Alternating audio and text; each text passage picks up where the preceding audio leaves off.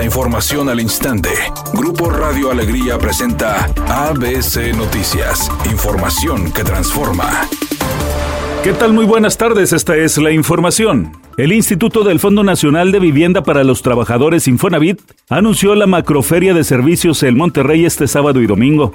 Este evento tiene como objetivo principal brindar opción de vivienda, terrenos y financiamientos hipotecarios y de mejora a las personas que buscan construir su patrimonio. La feria se llevará a cabo en la nave Lewis del Parque Fundidora en un horario de atención de 9 de la mañana a 5 de la tarde ambos días. En este evento los asistentes podrán interactuar con el personal de crédito y cobranza social del Infonavit, quienes estarán disponibles para resolver sus dudas y proporcionar información detallada sobre los distintos créditos para compra de vivienda y de mejora disponible en el instituto.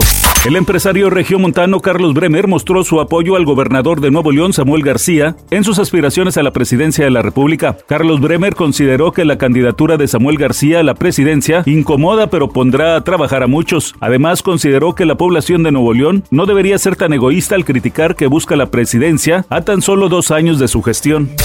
La Cámara de Diputados aprobó esta mañana el presupuesto de egresos de la Federación 2024, cuya bolsa es de 9 billones de pesos, 4.2% mayor a lo que se ejerce este año. De última hora se aprobó que los 15 mil millones de pesos de los fideicomisos que se quitaron al Poder Judicial se destinen para los damnificados del huracán Otis en el estado de Guerrero y la reasignación de 500 millones de pesos al Tribunal Electoral del Poder Judicial de la Federación cuando inicialmente se le habían recortado 767 millones. También se aprobó la canalización de recursos suficientes para la atención prioritaria de 1.325 municipios del país. Habla la diputada Nayel Fernández Cruz. Son de muy alta o alta marginación o tienen muy alto o alto grado de rezago social o el porcentaje de personas en pobreza extrema es mayor o igual al 50%. Tigres buscaría cuidar a algunos de sus jugadores en el partido ante el equipo del América de este sábado y de cara a la liguilla de la Apertura 2023. Robert Dante Siboldi tuvo un ensayo en el estadio universitario donde el posible cuadro titular no incluiría a Nahuel Guzmán, Diego Laines y Sebastián Córdoba. Los tres jugadores acumulan cuatro tarjetas amarillas, por lo que de ver una más en el encuentro ante los azulcremas le representaría un partido de suspensión. Dicho cotejo lo cumpliría en la ida de los cuartos de final, instancia donde los felinos ya están clasificados. Ante ello, no arriesgaría esa tercia de elementos y ante los azulcremas iniciarían Carlos Felipe Rodríguez,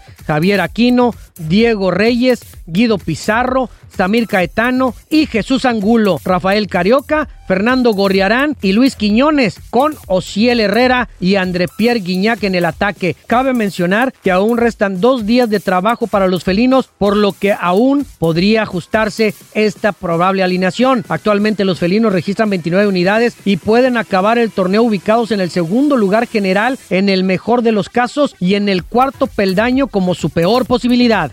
La conductora de televisión del programa de primera mano, Adis Tuñón, ofreció una disculpa pública a Maribel Guardia y a su esposo, porque ella fue quien propagó la noticia de que se estaban separando, a partir de que una supuesta fuente se lo confirmó. Sin embargo, tuvo que aclarar en la emisión que dicha fuente se retractó y dijo que había inventado los problemas maritales de Maribel Guardia y su marido, por lo que Adis Tuñón no tuvo opción más que ofrecer una disculpa. Redacción y voz Eduardo Garza Hinojosa. Tenga usted una excelente tarde. ABC Noticias. Información que transforma.